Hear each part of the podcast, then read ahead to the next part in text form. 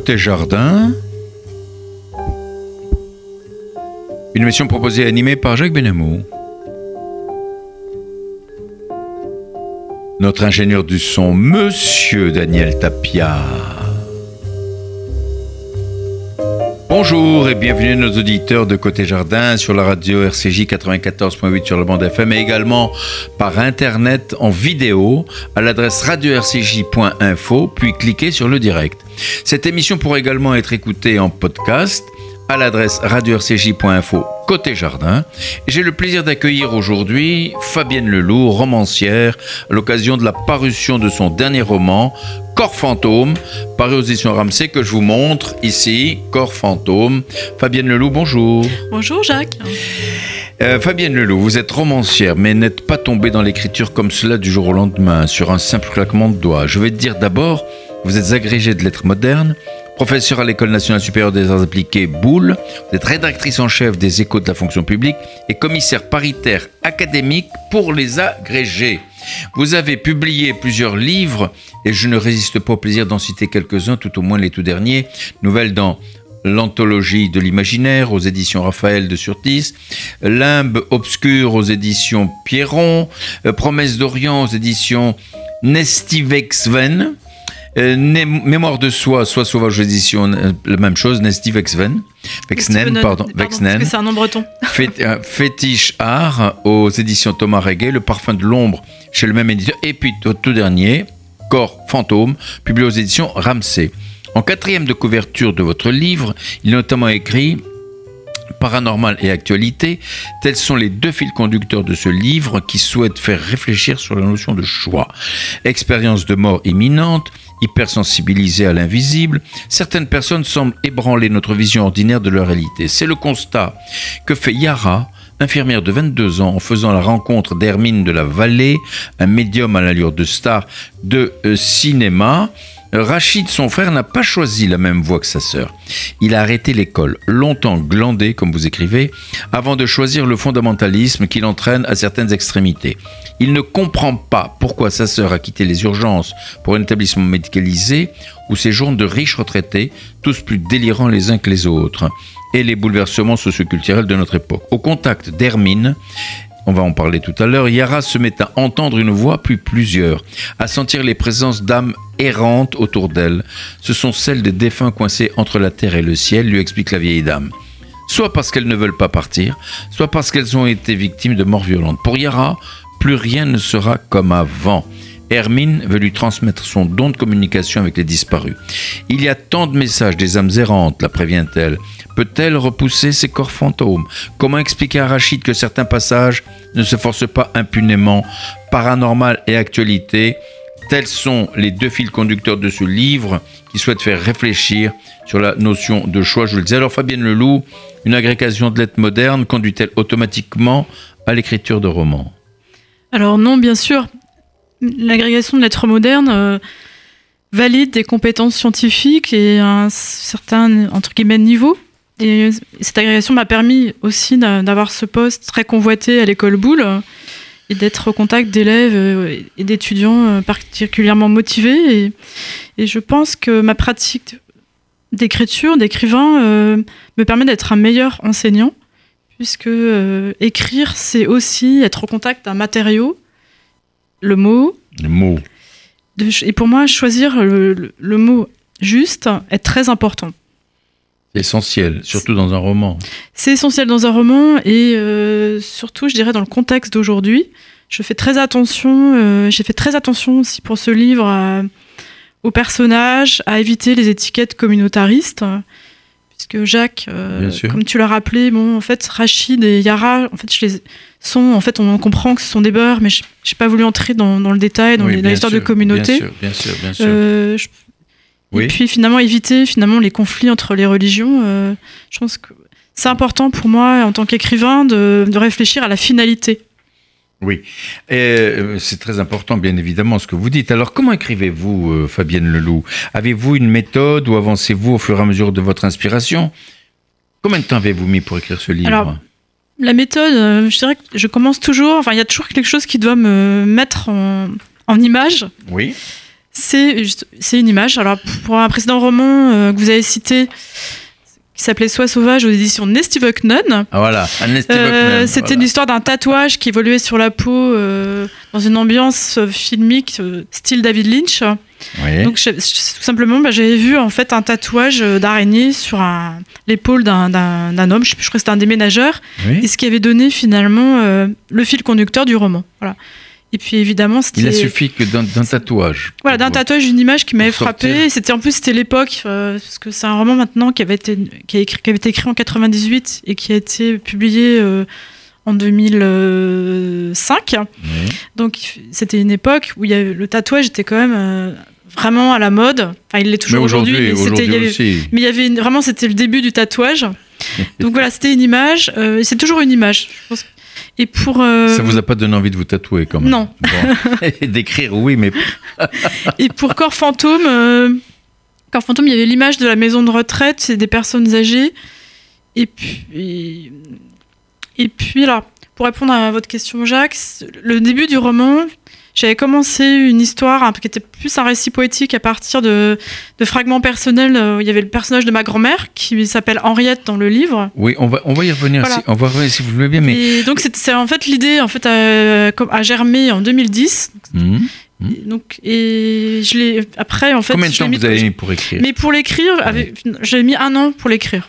Un an, quand, un an quand même. Voilà. Et comment vous écrivez Tous les jours Une page, Non. deux pages euh, Ou dès que vous avez une inspiration, expliquez-nous un petit peu. Non, c'est-à-dire que je mets de beaucoup, de, je ça. mets beaucoup de temps. euh, alors, donc il y a une image, il y a y quelque chose de fondamental au départ.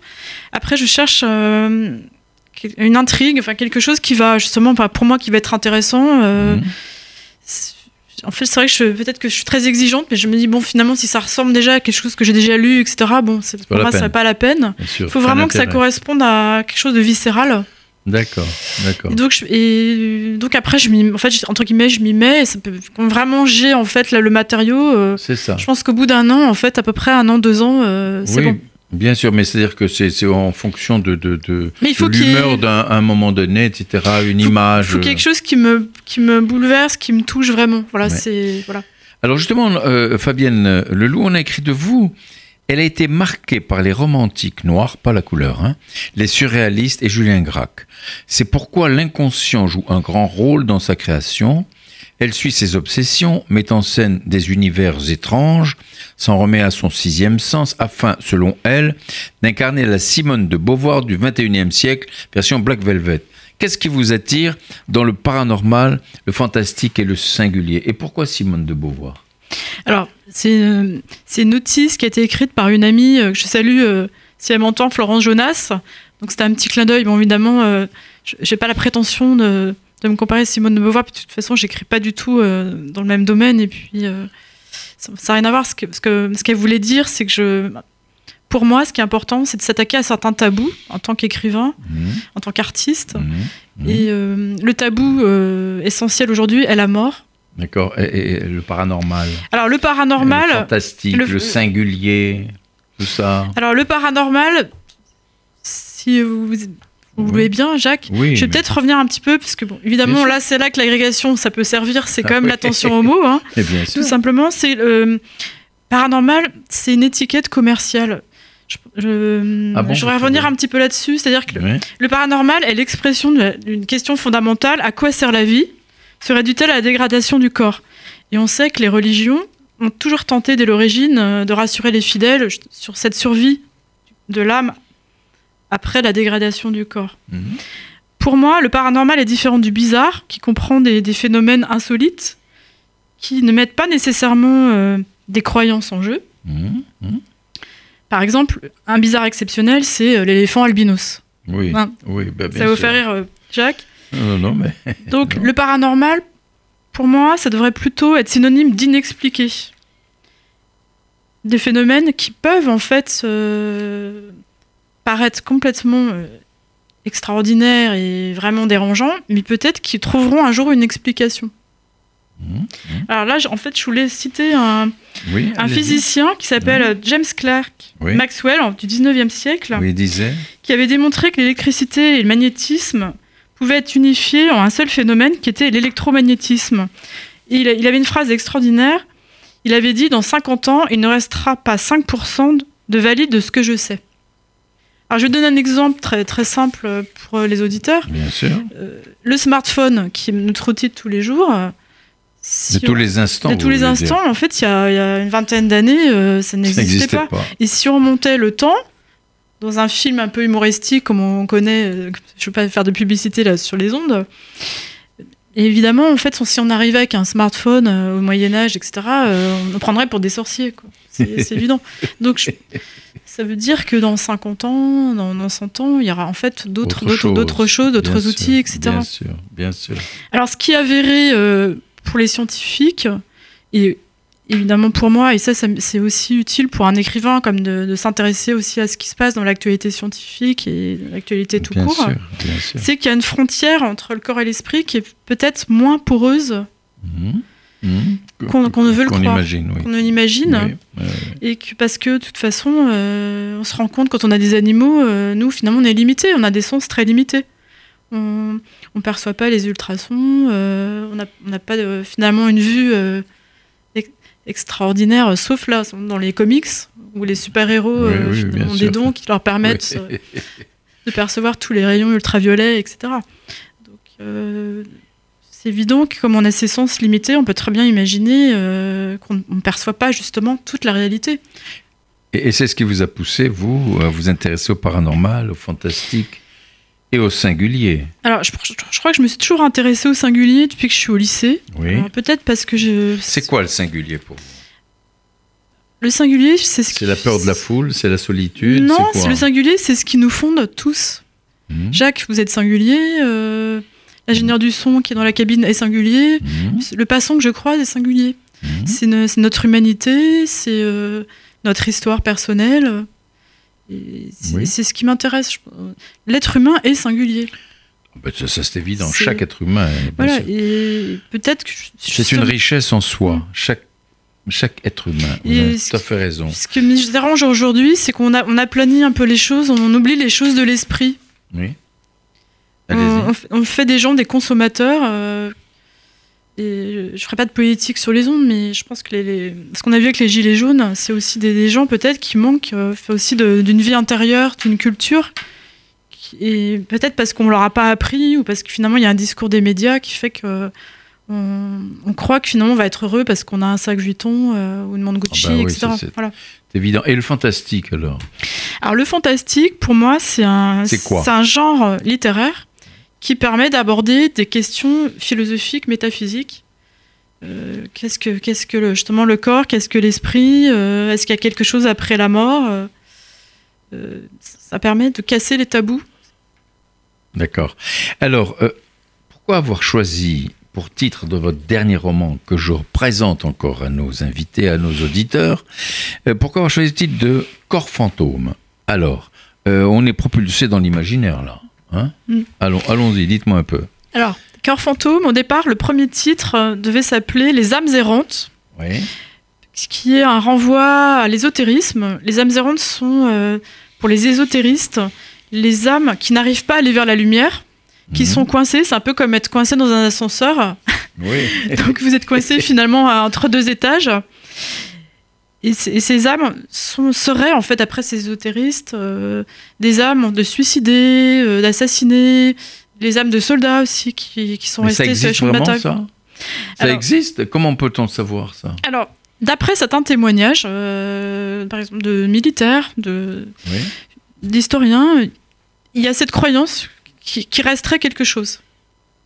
Oui, c'est une croyance. C'est une croyance. Après, c'est une, C'est pas, une- c'est pas une affirmation. Non, c'est pas une affirmation. Après, ça peut être aussi une intuition. Euh, je, je pense que si on prenait en fait les, les gens de l'émission euh, et qu'on allait finalement leur faire visiter un appartement, Mhm. je pense que la, la plupart finalement seraient sensibles euh, aux vibrations de l'appartement. Je pense que des fois, on a tous fait cette expérience. On va dans un lieu et on se dit oh là là, il a dû se passer quelque chose. On se sent pas très à l'aise. On est propulsé dans l'imaginaire. Hein, Dans l'imaginaire, et quelque peut-être finalement peut-être une certaine sensibilité. à- il a il a pu tout simplement se passer dans à cet endroit en fait quelqu'un qui s'est pendu ou euh, j'ai une amie en fait je- Eliette que je salue ici euh, qui Ouais. m'a dit quand elle cherchait un appartement euh, ben, justement elle, avait une sorte d'intuition et elle avait appris plus tard que heureusement qu'elle n'avait pas pris cet appartement parce que dans cet appartement il y avait eu en fait des, des- justement des juifs qui s'étaient retrouvés finalement Pendant la guerre. euh, pendant la guerre, là, qui s'étaient retrouvés en fait séquestrés. Enfin, il s'était passé des choses bizarres et, et assez terribles dans cet appartement. Donc, elle avait eu cette intuition. Je, sais- Oui, alors, je pense que c'est. sans, sans, sans avoir Voilà. de certitude. et c'est pas quelqu'un qui est médium, euh, voilà. Oui, oui, Donc, bien sûr. Donc, je pense qu'on peut tous avoir une certaine sensibilité et dans certaines circonstances particulières, euh, c'est que c'est connu que des mères, des fois. euh, par exemple, sentent que leur enfant va être en danger, ou peut-être on parle des rêves aussi, des, où on a une sorte de rêve, des rêves prémonitoires, euh, d'où- ça vient? Je, je pense que pour l'instant, aucun scientifique peut vraiment l'expliquer. Est-ce que c'est du paranormal? Non, c'est de l'inexpliqué. Ouais. On, on a peut-être une certaine sensibilité, quelque chose qui se passe dans le cerveau, dans notre système nerveux, qui fait qu'à un moment donné, parce qu'on est en état d'alerte ou en état de souffrance, tout d'un coup, il y, a un- il y a un signal dans le cerveau qui fait qu'il se passe quelque chose. On n'est pas dans l'irrationnel, là? On est dans l'irrationnel parce qu'aujourd'hui, écoutez, c'est quand même curieux. On, a l'impression d'être dans, l'irrationnel, alors qu'aujourd'hui, chacun cherche une explication à sa vie, euh, dans la raison, dans le rationnel, etc. Aujourd'hui, 1 et 1 égale 2, vraiment. Mais là, euh, ce que vous dites avec les âmes errantes, on n'est pas un peu dans l'irrationnel?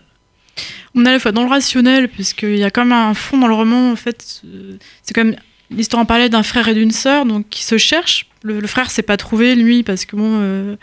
Il a- c'est vrai qu'il n'a pas fini ses études, il sait pas trop ce qu'il veut faire de sa vie, et elle, euh, elle savait qu'elle voulait devenir infirmière. Donc ça, c'est le rationnel. C'est, il y a un moment donné, on- je pense qu'on se pose des questions sur sa vie, sur ce qu'on va faire de sa vie, plus particulièrement quand on est jeune, mais aussi quand on est moins jeune. Bien sûr. Et après, l'irrationnel, c'est euh, qu'est-ce qui se passe justement dans un climat un peu particulier. euh, le climat du roman, c'est aussi sur fond de terrorisme. Quand il s'est passé les attentats qu'on a subis en 2015. Ouais, ouais. Et, et là, il y avait quand même, pour moi, il y avait quelque chose de très concret. Je suis passée devant le, le café La Belle, Épi- pardon, la Belle Équipe. Oui. J'ai vu les couronnes sur le trottoir. C'est là que j'ai pensé justement à, à ces théories des ésotéristes, les âmes errantes Oui. en me disant mais finalement que, que se passe-t-il euh, je sais pas c'est c'est devenu en fait pour moi une émotion après qui s'est Très forte. Très forte qui a pris aussi de la place après pour, pour le roman et pour revenir sur le titre euh, les âmes errantes ça a été quand même euh, un titre qui a été choisi par un ethnopsychiatre que j'aime beaucoup qui s'appelle Toby Nathan Oui. qui a fait un essai sur la jeunesse oui. perdue Ah donc j'étais en train d'écrire justement mon, mon roman et je me suis dit finalement il y a un inconscient collectif, il y a des idées qui circulent Mhm. et ça c'est pas irrationnel, euh, c'est rationnel. On a finalement on a, on a des idées qui passent, qui circulent et, et je me suis dit bah je suis sur la bonne voie mais lui il est en fait sur le plan de la psychanalyse, de la psychologie euh, et moi je suis sur le plan de la littérature. Oui. Mais en fait, il y a quelque chose qui se passe en ce moment. Il y a une réflexion sur la jeunesse perdue, sur les choix donnés à sa vie, sur ces jeunes peut-être qui n'ont pas eu la chance d'avoir aussi des référents. Oui, bien sûr. Alors, si vous voulez, Fabienne Leloup, nous allons pénétrer dans votre livre. Alors, qui est Hermine de la Vallée? Parce que c'est un personnage central. Alors, pour ne pas dire le perso- l'un des personnages. Oui, c'est vrai. Alors, Hermine de la Vallée, euh, c'est donc c'est un personnage qui est inventé. C'est vous qui avez trouvé le nom. Alors, euh, le nom, de, le nom de famille, euh, c'est une, une branche aristocratique euh, bretonne euh, Oui. qui m'a été soufflée par mon mari, qui est à moitié breton, qui Ah oui. est, est aussi d'une d'une lignée aussi euh, un parti aristocratique. Donc j'ai pris j'ai pris ce nom. Ouais. Et puis la Bretagne, c'est parce que c'est une terre de légende. euh, on Ah connaît oui. Brocéliande, on connaît Merlin, l'Enchanteur, Viviane. euh, c'est une, une terre euh, qui croit aussi. Enfin, il y, a des- il y a des guérisseurs encore, des rebouteux, etc. Oui. Donc c'était pour moi en fait oui une figure centrale pour l'aspect justement fantastique du roman. Oui. Et en même temps, Hermine, pour moi, c'était aussi une manière de valoriser la vieillesse, puisqu'elle incarne une forme d'exception aussi euh, dans cette maison de retraite qui s'appelle la Trinité, de façon ironique, Mhm. hein, qui- Mhm. puisque le- la Trinité, Oui. évidemment, c'est la Trinité euh, chrétienne, euh, Bien sûr. le Père, Le Fils et le Saint-Esprit. le Saint-Esprit, voilà. Mais oui. et pour faire aussi un, un jeu d'écho avec Rachid et Yara pour montrer que l'intégrisme, il n'est pas forcément toujours du même côté non plus. Ça, c'est une parenthèse. Mhm. Donc Hermine, elle incarne, euh, je dirais, euh, une exception, et puis elle incarne aussi ce que peut être aussi la, la vieillesse. Tout le monde n'est pas forcément décrépit, croulant. C'est une femme en fait magnifique euh, physiquement euh, et qui a, qui a reçu un don, voilà, euh, un don de communication avec les morts. Et elle, en fait, son problème, c'est qu'elle sait qu'elle va partir. Et il faut qu'elle transmette ce don. Elle sait qu'elle va mourir. Elle sait qu'elle va. Enfin, je préfère dire partir parce que pour elle, en fait, il y a croire qu'il- de toute façon qu'il y a Oui. Qu'il y a autre chose après. réincarnation, quelque chose. qu'il y a autre chose après, je dirais, et euh, elle sait qu'en fait, on est de passage sur Terre, donc elle n'a pas peur de mourir. Simplement, il faut qu'elle a, elle a ses âmes euh, en charge, ce don de communication avec les morts qui est très pesant pour elle. Il faut qu'elle trouve en fait la bonne personne. Il se trouve Oh. que c'est une femme aussi. Oui. Voilà. Alors, dites-moi un peu, elle n'était pas un peu sorcière quand même? Alors sorcière, euh, sorcière c'est péjoratif. parce on, sait, on Vallée. sait très bien que il y a eu quand même beaucoup d'études sur le, le thème de la sorcellerie. Les guérisseuses ont souvent été des sorcières, enfin jugées sorcières par l'Inquisition, Elle par guérissait, vous vous rendez compte, elle guérissait, Voilà. on les traitait de sorcières. Donc elle faisait en bien. fait, euh, en fait elle dérangeait parce que souvent des- ça pouvait être des jeunes femmes donc forcément obligées de désir et en même temps obligées de savoir Mhm. puisqu'elles avaient le, le sens des simples, ce qu'on appelait les simples, les herbes, elles savaient comment soigner. Donc ça, Oui. forcément, ça crée de la jalousie autour d'elles. Mais oui. Mais euh, ce personnage-là, vous dites en même temps dans votre livre, vous écrivez qu'elle est médium. Alors comment est-ce que ça se passe Alors médium, c'est C'est quoi un médium alors un médium. Je, reviendrai au livre de Patricia Daré qui est journaliste et qui n'est pas quelqu'un de croyant pour Mhm. rester justement sur des bases Mhm. euh, un peu plus, euh, je dirais pas rationnelles parce que concrètes. Mhm. C'est un médium, c'est quelqu'un qui est un intermédiaire. Et pour Patricia Daré, elle explique euh, que c'était un jour ça lui est un peu tombé dessus. Euh, elle, elle croyait absolument pas en Dieu ni en rien. C'est qu'à tout d'un coup, s'est retrouvée. C'est un peu comme justement euh, sur une des fréquences radio, elle s'est retrouvée finalement récepteur de fréquences. Et elle, elle s'est rendue compte qu'elle était en contact finalement avec, Oui. des, avec des morts. Et elle a écrit beaucoup de livres là-dessus que j'ai lus, qui m'ont d'ailleurs servi aussi à étayer mon, mon roman. euh, Ouais. pour pas que ça, ça paraisse complètement délirant. Et, et quand on s'intéresse un petit peu au sujet, on s'aperçoit qu'il y a beaucoup de gens en fait qui sont pas spécialement croyants, mais euh, qui se retrouvent des fois à avoir des, des intuitions ou être en contact avec des gens qui, ont, qui sont décédés. euh, ça peut être dans un château, une maison. euh, Bien et, sûr. et pour des raisons ou X, Y, ils ont besoin de faire passer un message. Alors, on, on- on revient sur cette fameuse euh, Hermine de la vallée. Euh, elle arrive à la Trinité, cette femme. Je, je- je reprends un peu votre roman. hein. Une maison de retraite haut de gamme, parisienne, où vivent des pensionnaires âgés, souvent impotents, où elle rencontre cette fameuse Yara, cette petite beurette, la jeune infirmière, à laquelle elle s'attache. Elle s'attache et veut transmettre ses pouvoirs de médium. Alors, qu'est-ce qui la pousse à cela? Pourquoi elle, elle tient absolument à transmettre ses pouvoirs? Ça, c'est la fiction, mais elle est obligée de transmettre son pouvoir. Et de toute façon, c'est vrai quand on s'intéresse à ces thèmes, on s'aperçoit qu'à un moment donné, le don, quel qu'il soit, le don de guérison, etc., il, il faut qu'il soit transmis. Voilà. Mhm. Et comme euh, Hermine Lavallée n'a pas d'enfant, n'a pas de fille, euh, euh, il faut Parce que, qu'il- parce que faut ça qu'elle peut être trouve- il faut transmis qu'à une fille. Oui, enfin, en tout cas, Ah en Et l'occurrence, pour elle, oui. Et pourquoi une fille et pas un garçon? Alors ça c'est euh, ça c'est mon interprétation aussi personnelle. Mhm. c'est que les en fait Yara est une sorte de métamorphose de personnage de la Sibylle, de, de- de la femme médium et les femmes en tout cas dans la, dans la tradition euh, justement celtique aussi sont Mhm. plus à même en fait d'être en communication avec les morts. Voilà. Les C'est femmes. c'est par- c'est partie d'une attribution. Mais il y a des médiums hommes hein, aussi. Ça... Mais voilà, en fait, moi j'ai fait ce choix finalement d'une transmission féminine euh, C'est ça. sans Et- féminisme. Oui. Mais voilà, j'ai fait ce choix parce que en fait, Hermine n'a pas d'enfant. Et il faut qu'il y, ait une- faut qu'il y ait une lignée spirituelle, il faut que ce don se perpétue. euh. Et en même temps, et en même temps, n'y a-t-il pas un passage de flambeau entre les générations, la vieille dame, la Tout jeune à fait. fille, en fait, il y euh, avait ça aussi. Ça, c'est l'aspect en fait euh, justement concret. C'est le premier plan euh, du livre. c'est import- c'était important pour moi de faire passer ce message à travers le genre fantastique. Mhm. C'est important, en fait, qu'il y, ait- qu'il y ait tous les maillons de la chaîne et qu'il- que les vieux soient pas rejetés euh, justement dans une maison de retraite euh, parce qu'ils sont vieux tout ça, et qu'ils sont inutiles. Mais, mais il se passe beaucoup de choses dans cette maison de retraite. Oui, il se passe beaucoup de choses. ouais. Oui, par exemple. Bah, par La- exemple, la, euh, directrice. euh, La directrice, finalement, qui est une sorte de PDG, euh, parce qu'on on le sait aujourd'hui, les maisons de retraite sont des entreprises, mhm. qui est une jeune femme euh, très BCBG, etc., qui n'avait pas du tout envie d'ailleurs de diriger cette maison de retraite, va finalement subir les outrages des personnes âgées qui se révoltent. C'est quand même curieux. C'est des gens qui viennent, qui payent pour venir dans une maison de retraite. Et elles se révoltent contre la directrice. Ils se révoltent parce qu'en fait, ils sont, ils sont maltraités. Et puis, c'est vrai que j'ai j'ai voulu aussi montrer euh, des personnages qui soient, qui soient offensifs. En fait, pas faire des personnes âgées. euh, parfois agressives. ouais. Pas, pas faire des personnes âgées euh, Des légumes. des légumes. Enfin, montrer en fait qu'il y avait aussi une ça. capacité de résistance et qu'il se passe aussi beaucoup de choses dans les maisons de retraite. Euh, des fois, des histoires d'amour aussi. Mais là, c'était pas. Il y a même des pas le- mariages, ouais, hein. ouais, mais c'était Ah ouais si, si, c'est vrai. Moi, je suis témoin de. Ouais. Mais là, bon, c'était pas l'objet du roman parce qu'il y a quand même quelques couples. voilà. Notamment, il y a un couple Ah oui, oui, Finalement, un peu, et- euh, Et, Arsène. ouais, qui sont assez atroces tous les deux. En fait, finalement, c'est le, le couple qui, qui, qui finalement se, se déteste et s'aime aussi. Mais Ça existe, ça? Oui, bah, en fait, on ça me fait penser au film euh, Le chat avec Gabin Ah là là. Signoret. Simone Signoret et Gabin. Alors, euh, Fabienne Leloup, dans votre roman, il y a un personnage, une vieille dame, Henriette. Elle vous touche beaucoup, euh, attachante, j'ai l'impression. Qui est-elle pour vous? Alors Henriette, c'est le seul personnage euh, totalement non inventé, puisque c'est le, en fait c'est le personnage de ma grand-mère, Ah.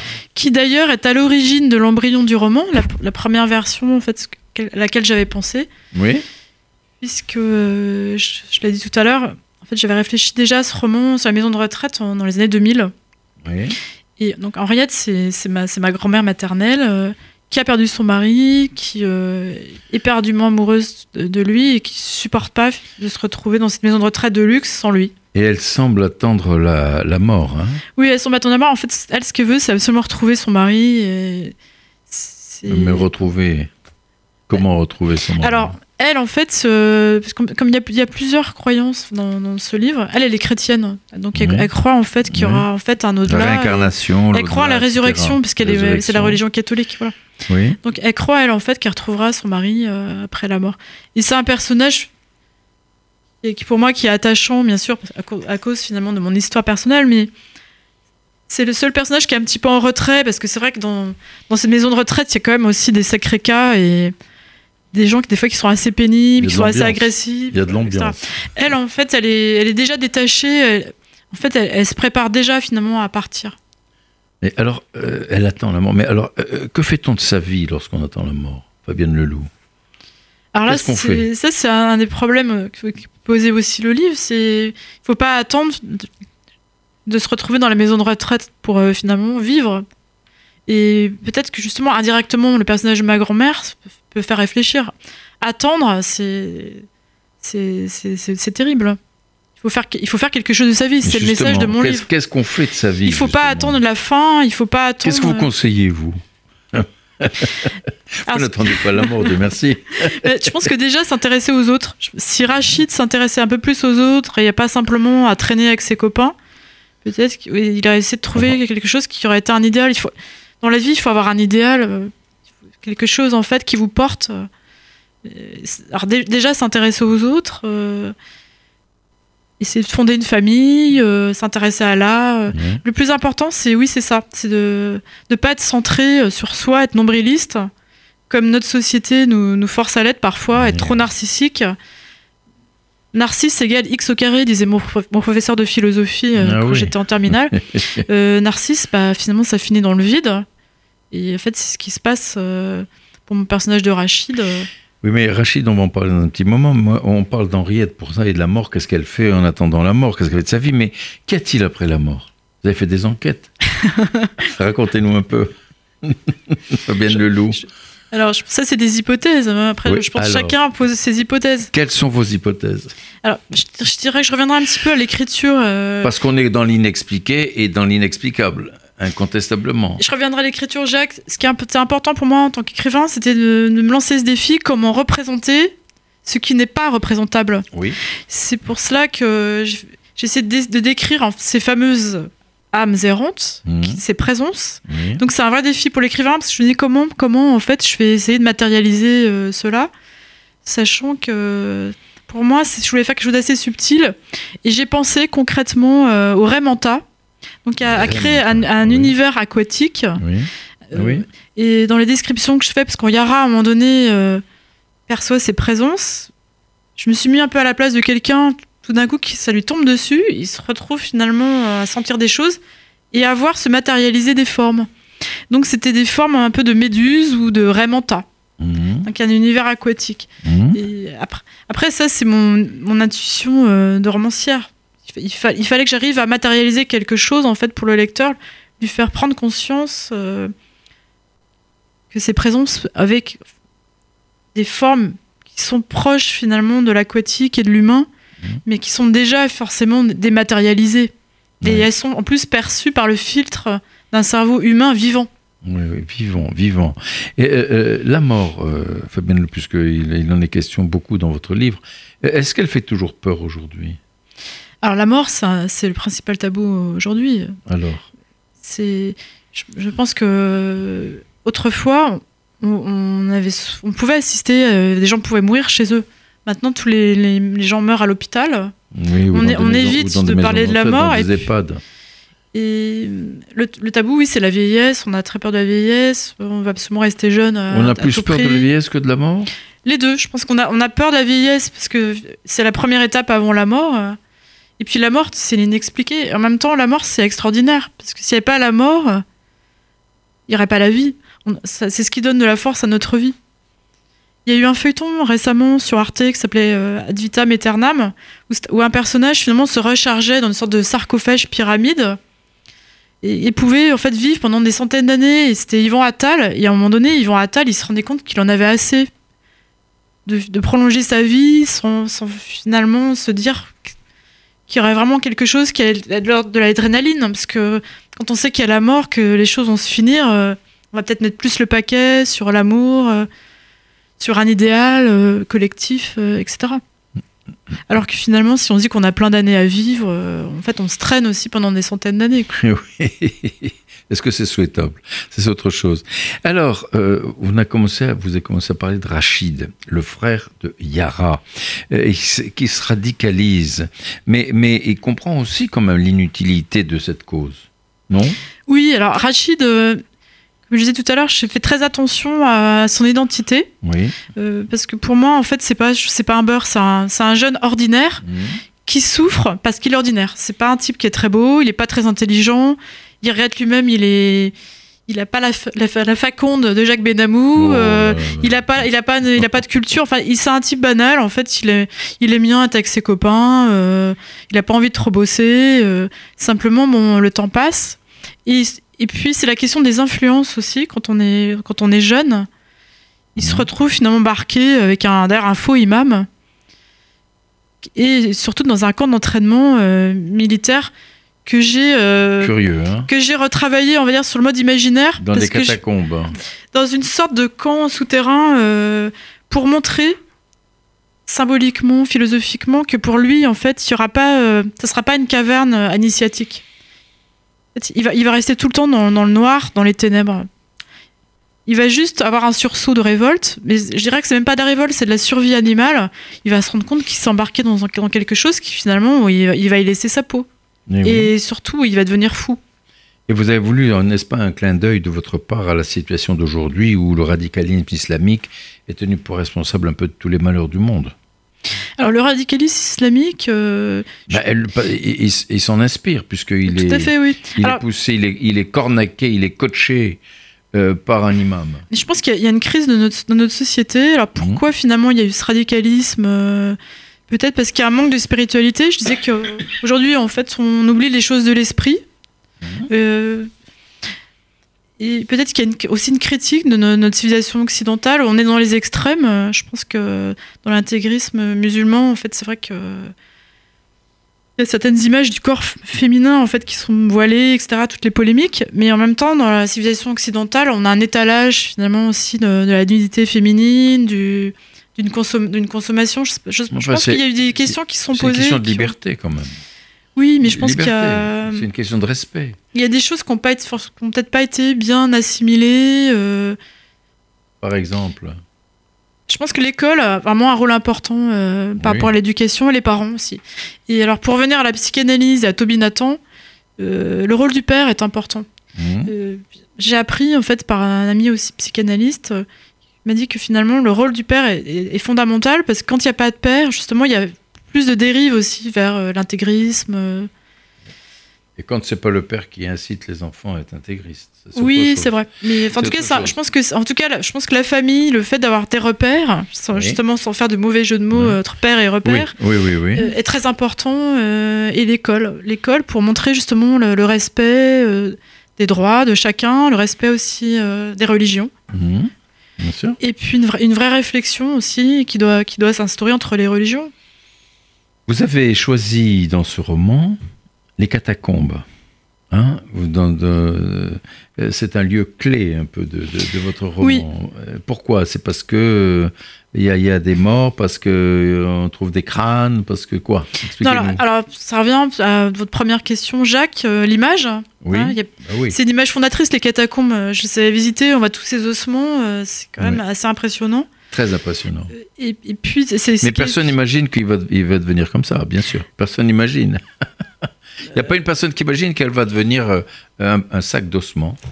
On n'imagine Euh, pas, ni vous ni moi. Certains ermites, euh, justement, euh, chrétiens, euh, des fois, finalement, justement, essayaient de s'imaginer euh, avec un crâne ce qu'ils allaient devenir. Ça faisait partie, finalement, je dirais, du, du périple chrétien spirituel. Mais très concrètement, très profondément, les, les catacombes, je trouve que c'est un lieu extraordinaire euh, historiquement, puisque Oui, c'est quand même un, quand même- c'est quand même un cimetière en fait qui a, qui a été transféré, donc avec tous ces ossements. Donc quand on voit ça, bah, moi, moi j'imaginais, c'était pas morbide. Je pensais à tous ces gens finalement, tous ces, toutes ces vies derrière ces, ces os. Mhm. Euh, Avec ensuite- votre imagination. avec l'imagination, bien sûr, mais ça- en fait là, en fait, on, on les, on les voit. hein, on, on pourrait presque les toucher, mais évidemment, on va pas toucher les, les ossements, mais ils sont là. Et puis, euh, d'un point de vue spirituel, euh, il me semble, alors je connais pas assez bien la, la religion juive, mais il me semble qu'il y a en fait un, os qui s'appelle euh, l'use, qui, qui, qui, en fait est là pour dire que ça sera à partir de cet os qu'aura lieu la, la résurrection. Donc je- les os sont très importants, c'est c'est ce qui reste quand même de, de, de l'être humain. de l'être humain. de l'être humain. Voilà. Alors, est-ce que vous croyez au paranormal, vous, Fabienne Ledoux Alors je dirais que je crois en l'inexpliqué. Je, je- et, et, et, et de quoi s'agit-il alors Quand on parle du paranormal, c'est quoi exactement Alors, Alors le paranormal, ce sont c'est des, des phénomènes comme le- les guérisons miraculeuses, les, les statues qui saignent, euh, les combustions euh, spontanées. et vous y croyez, vous, aux statues qui saignent? Vous en Euh, avez déjà vu? Non, j'en ai pas vu. Par contre, j'ai lu. En fait, j'ai lu, lu pas mal de d'essais qui euh, des- tout, simple- tout simplement qu'il y a des faits divers. En fait, on sait que dans certaines églises d'Italie, il y a des madones qui saignent. euh, Ouais. euh, je me suis intéressée aussi. euh, Madone en plâtre. Hein. Peut-être, oui, mais. Et je me suis intéressée aussi au phénomène de combustion spontanée. Qui, bon, ce qui m'a d'ailleurs, ce qui m'a d'ailleurs aidé finalement aussi pour, euh, pour mon livre. Et, et du- et tout simplement, en fait, ce sont des faits divers, des recueils de faits divers. On n'arrive pas à comprendre, mais euh, en tout cas, c'est avéré, c'est avéré et ça, ça s'est passé. C'est ce qu'on appelle le paranormal. C'est le paranormal, c'est au-delà de ce qui paraît euh, habituel, et mais en fait qui peut toucher au surnaturel, pas forcément. Les combustions spontanées, ça touche pas au surnaturel. Évidemment, les, les vierges qui, qui pleurent des larmes de sang, là, oui, on est, on Ah est oui. là dans le surnaturel. Et puis, ou les stigmates, euh, il y a eu en fait toute cette affaire avec Padre Pio, qui avait d'ailleurs fait un peu grincer les, les papes, enfin le pape, les dents du pape, mais euh, apparemment, euh, en tout cas, il, il avait montré qu'il avait ces stigmates. Mais ça, on est, là, on est dans l'ordre après de la croyance. Mais ce qui m'intéresse, c'est les faits divers et essayer de, de comprendre. euh, en tout cas, peut-être d'éviter de comprendre, parce que pour comprendre, ça veut dire prendre avec, d'accueillir plutôt euh, Oui, finalement oui, ces oui. questions, d'accueillir Mhm. ces questions sans finalement superstition, mais sans scientisme non plus. La science, euh, comme je disais tout à l'heure, euh, avec le, la référence au physicien, elle peut pas encore tout expliquer. Il y a, il y a énormément de choses qu'on ne Ben sait oui, pas. On ne ben sait pas la, consci- la conscience. Est-ce qu'on arrive à la définir euh, Et c'est pour, pourquoi on, on arrive à l'imaginaire. On l'imagine. Euh, Oui. L'imaginaire, justement, semble avoir une grande importance pour vous, en tout cas au cœur de votre roman. Oui, parce que l'imaginaire. Pourquoi ce goût de l'étrange Comme je disais tout à l'heure, c'est le, le- le goût du singulier, le goût d'aller vers ce qui en fait fait sens pour chacun.